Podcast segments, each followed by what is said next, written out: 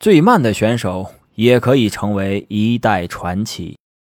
在两千年的悉尼奥运会一百米的自由泳比赛上，出现了奇怪的一幕：泳池之中只有一个人在比赛，后半程越来越慢，越来越慢，以至于最后动作严重变形。但全场的一万七千名观众为他疯狂的加油鼓劲儿。最后，他以一分五十多秒的成绩获得了最后一名，比第一名慢了三倍。但是他却成了各大媒体争相报道的人，这是为什么呢？这个人叫艾瑞克，来自一个人口不足一百万的小国赤道几内亚。在他之前，赤道几内亚从来没有过游泳运动员。那一年，奥组委为了鼓励发展中国家参加比赛，就给他们发了一些特殊的名额。艾瑞克从来没有出过国。他不知道奥运会是什么，也不知道澳洲在哪儿。在半年前，艾瑞克从收音机里得知国家队在招募游泳选手，他就去试了一试，结果竟被录取了。因为全国就只有他一个人报名，于是毫无悬念的，他拿到了奥运会的入场券。入场券是拿到了，但是问题才刚刚开始，没有教练，没有泳池。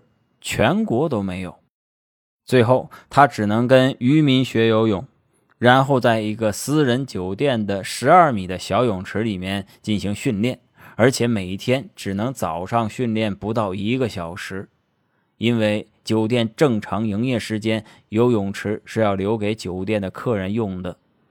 自那天开始，艾瑞克每天一大早就去酒店进行练习，时间到了就去河里、海里接着游。就这样，短暂的训练了八个月后，艾瑞克就踏上了奥运的征途。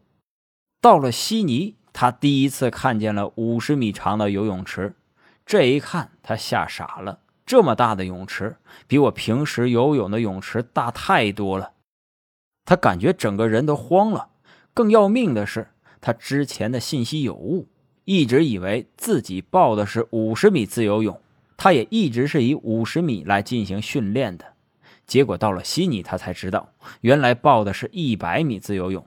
这一下突然增加一倍的距离，但这时候他已经没有退路了，只能抓紧比赛前最后的几天进行突击练习。没有教练，他只能暗中观察其他国家的选手是如何训练的。他比赛时所用的装备。还是一个南非教练送给他的。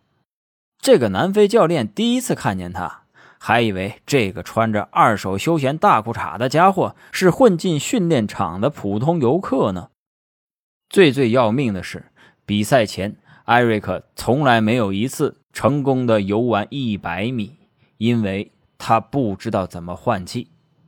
可是没有等到他完全学会，比赛的日子就到了。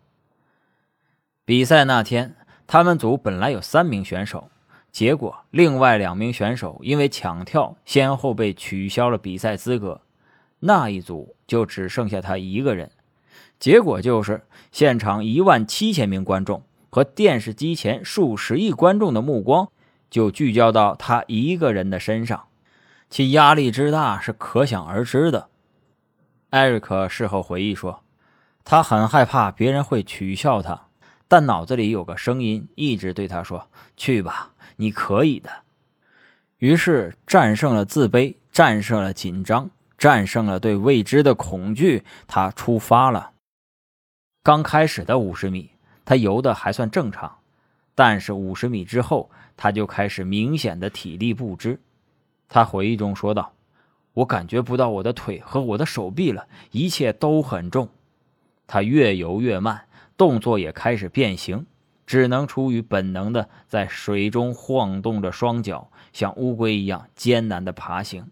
到了最后二十五米，他几乎整个身体都要沉下去了。当时的解说员这样说道：“他看起来游不到终点了，可能随时要抱住甬道旁的绳索。”但艾瑞克没有放弃，全场观众也开始为他疯狂的呐喊加油。到了最后十五米的时候，艾瑞克是实在游不动了，是观众的呼唤和掌声让他撑到了终点。艾瑞克虽然游完了全程，但是因为速度太慢，还是没有进入到下一轮的半决赛。他回忆说，已经感觉不到自己的身体了。回到奥运村，从早上十一点睡到了下午四点。那次奥运之后，艾瑞克火遍了全球，但是比赛结束后。他就慢慢的消失在了公众视野之中。其实，在人们看不到的地方，他一直没有放弃游泳。回去之后，艾瑞克得到了专业游泳教练的指导。二零零六年，在一场德国的游泳邀请赛中，他的一百米自由泳成绩已经提高到五十二点一八秒，比他自己在悉尼奥运会时快了六十多秒。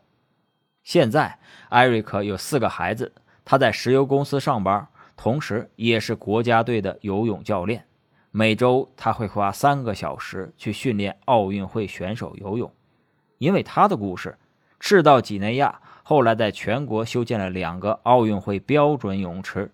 艾瑞克说：“有了泳池，以后参加奥运会的赤道几内亚选手就不会像他一样感到害怕了。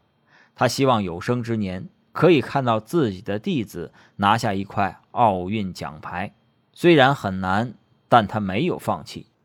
正如奥运精神中所倡导的，奥运会最重要的不是赢，而是参与。人生中最本质的东西不是凯旋，而是奋力拼搏。